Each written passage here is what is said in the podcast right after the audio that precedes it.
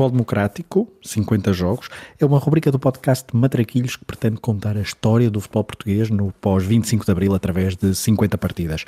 Até ao 50 aniversário da Revolução, vamos por ordem cronológica, revisitando jogos e protagonistas que, com as suas histórias, contam a narrativa do futebol democrático. Grândola Vila Morena bola para Portugal, vai Éder, vai Éder, vai Éder, vai Éder, chuta, chuta, chutou! Gol! Gol! Gol!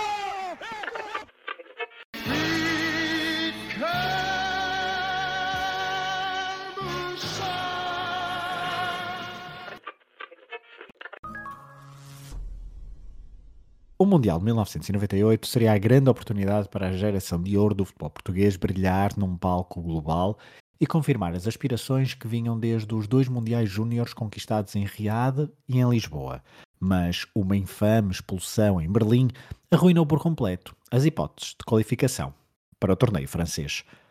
Depois de ter estado no Euro 84 e no Mundial no 86, Portugal regressou à tendência que marcara o percurso futebolístico da seleção nacional nos anos 60 e, principalmente, nos anos 70, falhar as qualificações para as fases finais. Se no pós-saltilho é fácil compreender as razões dos fracassos rumo ao Euro, 90, ao Euro 88 e ao Mundial 90, a partir do momento em que a seleção de júniores, comandada por Carlos Queiroz, começou a ganhar europeus e mundiais, começou a pedir-se mais à seleção. Por essa altura, a grande estrela internacional da equipa portuguesa era Paulo Futre, campeão europeu pelo Futebol Clube do Porto em 1987 e estrela do Atlético de Madrid e do futebol espanhol. Não era o único jogador português a brilhar em ligas estrangeiras, mas não havia muito mais. Em Espanha, Carlos Xavier e Oceano formavam uma dupla de sucesso na Real Sociedade. Rui Barros dava cartas na Juventus primeiro e depois no futebol francês. Os restantes jogadores da seleção portuguesa que falharam os apuramentos para o Euro 92 e Mundial 94 jogavam todos em Portugal. A lei Bosman ainda não existia e a verdade é que os clubes portugueses por essa altura eram bastante respeitados na Europa do futebol, depois das finais de Porto e Benfica, na final da década de 80. No comando técnico da seleção, Artur Jorge e Carlos Queiroz eram os selecionadores da moda do futebol nacional. O primeiro porque tinha conquistado o título europeu pelo Futebol do Porto e por já ter estado em França. O segundo, pelo trabalho nas camadas jovens. Aliás, Carlos Queiroz só não chegou mais cedo à seleção A por causa de Artur Jorge, que começou a campanha de qualificação para o Euro em 92, acumulando o cargo com o técnico portista. Mas a meio do percurso, saiu e a Federação conseguiu finalmente ter Carlos Queiroz como selecionador principal. Não foi a tempo de carimbar a qualificação para o Euro da Suécia, mas o grande objetivo era o Mundial 94, nos Estados Unidos, terra onde uma comunidade imigrante portuguesa ansiava pela seleção nacional. Num grupo com Estónia, Malta, Escócia, Suíça e Itália, a seleção portuguesa ficou em terceiro, atrás de Helvéticos e Transalpinos. Na última jornada, em San Siro, era preciso vencer a esquadra azurra. Já com Bahia, Couto, Jorge Costa, Paulo Souza, Rui Costa e João Vieira Pinta titulares ao lado de Futre e Rui Barros, e com Figo e Peixe ainda no banco, Portugal perdeu por um zero e não conseguiu o bilhete para o Mundial 94. No final, Carlos Queiroz, já de olho no Sporting, deixou uma frase para a história do futebol nacional. Não conseguiu, Agora há que dar os parabéns à Suíça e à Itália. Carlos Queiroz, parabéns também pela magnífica exibição que vimos aqui fazer uma equipa portuguesa. Vir aqui a Sofia não é fácil. Há um projeto na Federação, esse projeto vai continuar com o Carlos Queiroz. Vamos ver. Uh, neste momento não lhe posso responder, vamos meditar, porque há coisas que mudam na Federação ou não vale a pena continuar. E é agora o tempo, portanto, sem arrogâncias, sem nada. É um tempo em que de facto não perdemos, não tivemos sucesso eh, e portanto nem sequer se pode dizer que estamos a usar de alguma chantagem. A porcaria toda que existe dentro da Federação tem que ser varrida de uma vez para sempre. Depois dos bigodes de Artur Jorge e Carlos Queiroz, a Federação Portuguesa, liderada por Vítor Vasques, resolve apostar noutro bigode, António Oliveira. Referimos a característica capilar porque a escolha esteve longe de ser consensual. É o regresso de António Oliveira à Federação Portuguesa de Futebol agora para orientar a seleção mais representativa. Objetivo número um e prioritário, o apuramento para o próximo europeu. O objetivo é esse, é, é realmente qualificarmos Portugal eh, para o Europeu 96. A escolha de Oliveira não foi pacífica, mas o atual selecionador diz que tem consigo agente do futebol. Esse apoio é perfeitamente comprovável pelas declarações que já foram feitas. eu creio que a Federação Portuguesa de Futebol teve o bom senso e o cuidado de ouvir os agentes, ou quase todos os agentes do futebol, e com, conforme é perfeitamente público e claro, portanto houve, houve realmente um consenso, houve apoio, e naturalmente que também por isso e por esse facto eu me sinto satisfeito.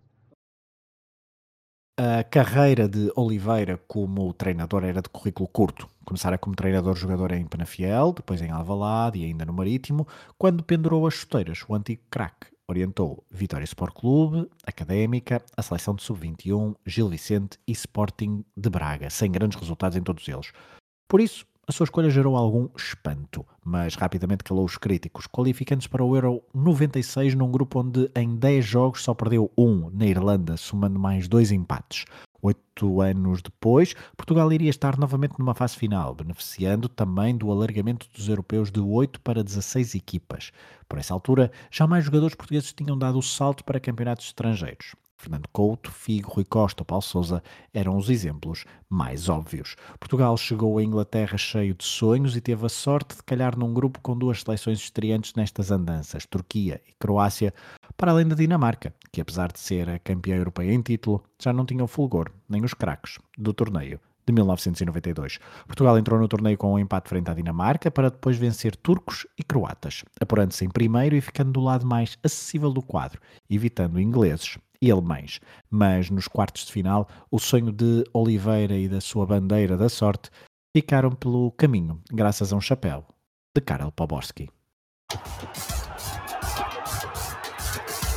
Oh, Poborski, it's opened up for him, and he's lifted it over the goalkeeper. It's a magnificent finish, and the Czech Republic have produced a goal worthy of the os cheques fizeram um torneio de sonho, que só não foi perfeito porque, na final, Oliver Bierhoff inaugurou a curta história dos golos de ouro em europeus. Portugal perdeu por 1-0 frente à República Checa nos quartos de final e saiu de Inglaterra com uma sensação agridoce. Por um lado, contentes por estarem de volta a uma fase final e terem ultrapassado a fase de grupos. Por outro, os jogadores e responsáveis da federação perceberam que tinham qualidade para chegar mais longe que aquela geração de jogadores. Tinha talento para mais. Nesse verão, Oliveira, na ressaca do europeu, sai da federação para regressar ao Clube do Coração.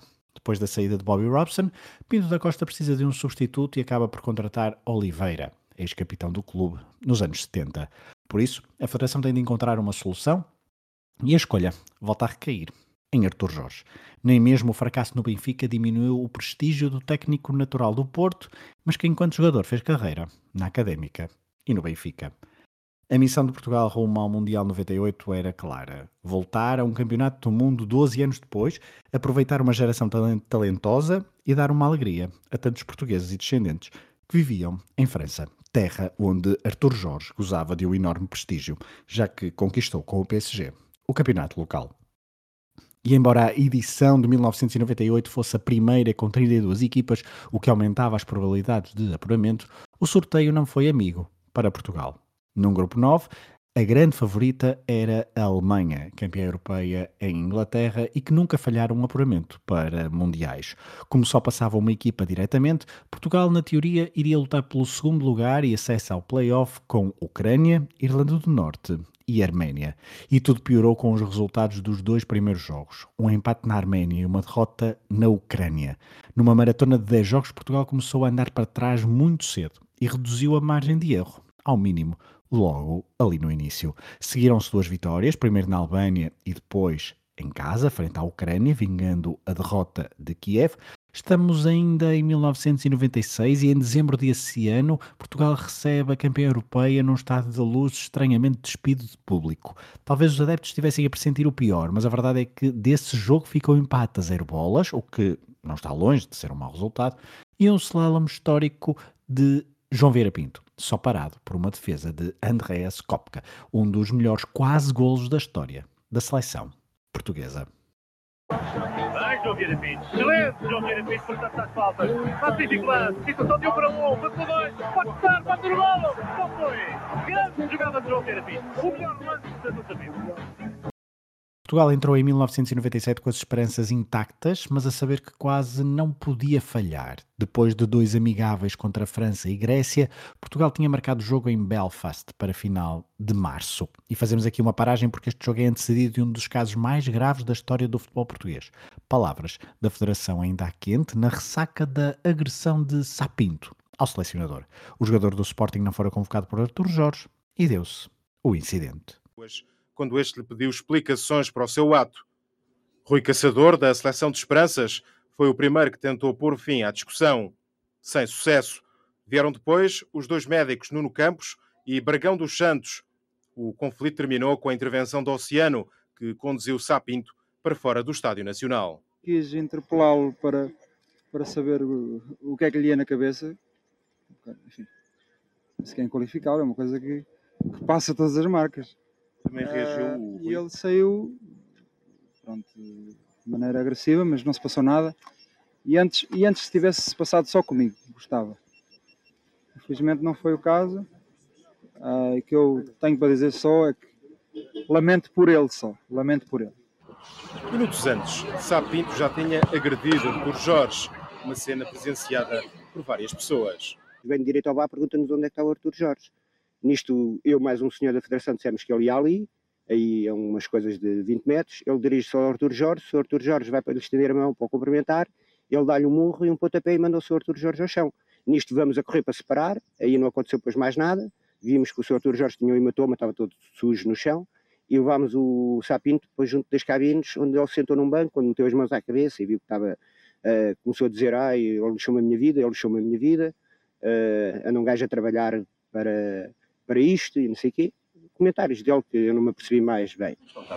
Depois do treino e em conferência de imprensa, ainda eram visíveis as marcas da agressão na face de Artur Jorge, mas o selecionador nacional desvalorizou o caso. São situações que não, me parece que nesta altura não têm nenhuma importância.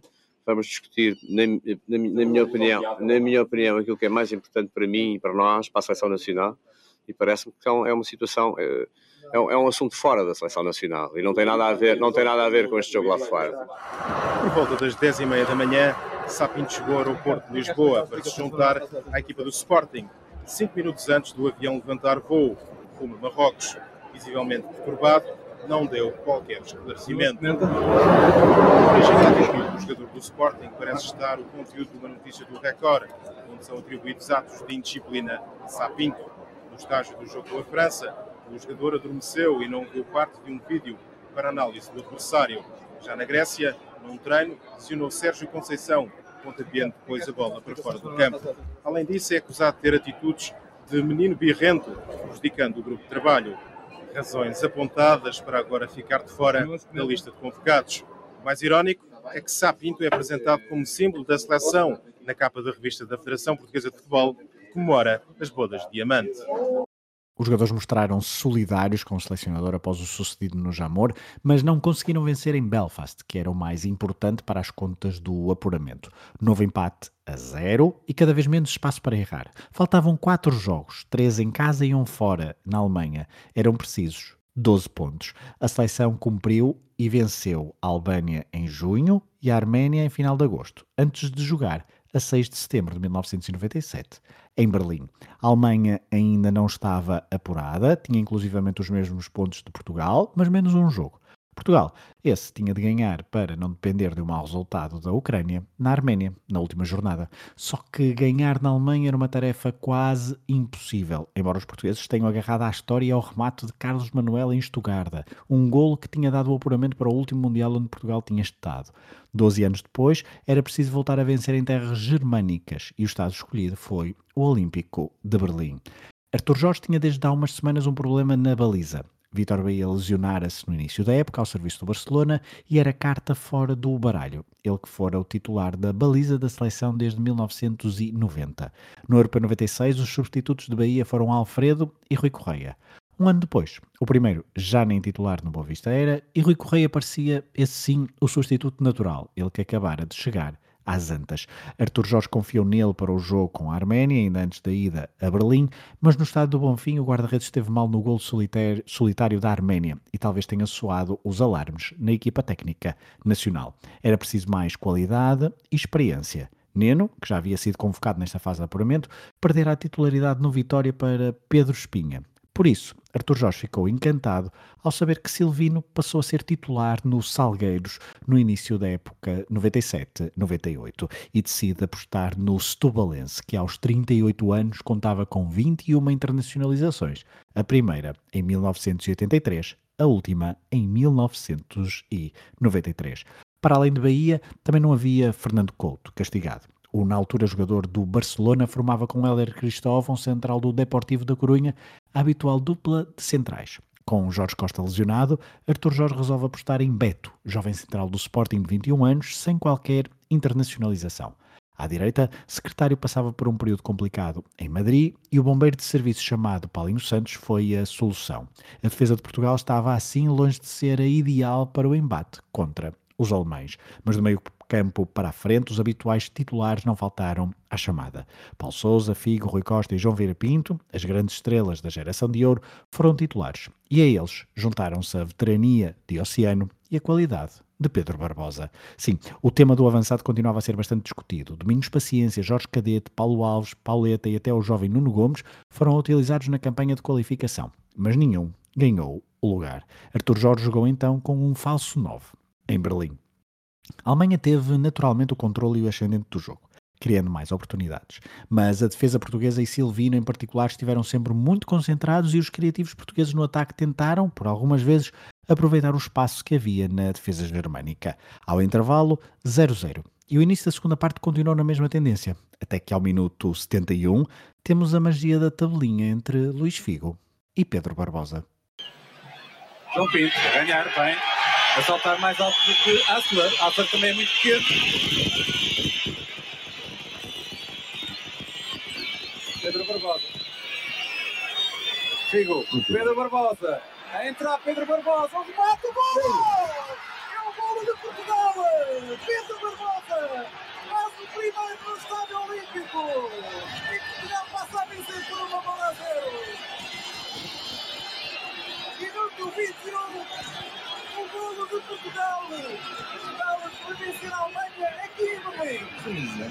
merecido, estamos a fazer, obviamente é merecido. É uma jogada muito boa do Pedro Barbosa, é uma tabela muito boa que eu fiz, não tem erro, que aparece muito bem dentro do meio da área, com um remate certeiro.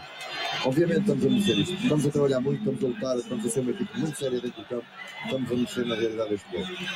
Cá está uma vez mais a parte final já do lance. O passo de pico foi também excelente. E a desmarcação de Pedro Barbosa para o remate sem hipótese dada para Kopka. E Portugal a vencer por uma bola a zero. E eu creio que dentro de pouco tempo haverá alterações na equipa portuguesa. Sérgio Conceição foi neste momento chamado, vai entrar. Portugal estava em vantagem com cerca de 20 minutos para disputar. O sonho do Mundial 98 de repente parecia vivo. Mas eis que Marc Batat, árbitro francês, resolve entrar na história do futebol português.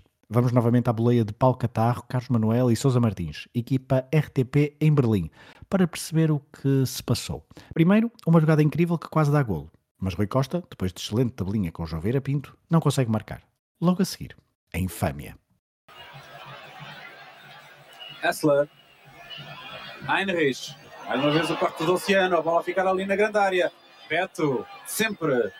Nesta segunda parte, então, sempre na antecipação a Klinsmann. Babel. É de Paulo Souza. Contra-ataque. Rui Costa. Ainda Rui Costa. É agora Dimas no lado contrário. Figo no lado direito. Aí está Figo. A passar. Com Ziga perder tempo para o centro. Rui Costa, João Pinto, Rui Costa pode fazer o segundo e a bola passar ao lado. Espetacular estas triangulações da equipa portuguesa e quase que surgir o segundo gol de Portugal. Quem tem estes jogadores sujeito a saber disto, não há dúvida. São, são excelentes jogadores. Dá, penso neste momento nós aqui temos um prazer enorme estar aqui presentes no meio destes homens todos, porque na realidade eles estão a mostrar uma classe, uma superioridade muito grande. Vai sair Rui Costa na equipa portuguesa. Rui Costa muito fatigado, ele fisicamente não está nas melhores condições. Aí está, Rui Costa a abandonar o terreno. Vai entrar Sérgio Conceição. Cartão amarelo para Rui Costa. Leva ao vermelho. E Exatamente. cartão vermelho. Não pode ser.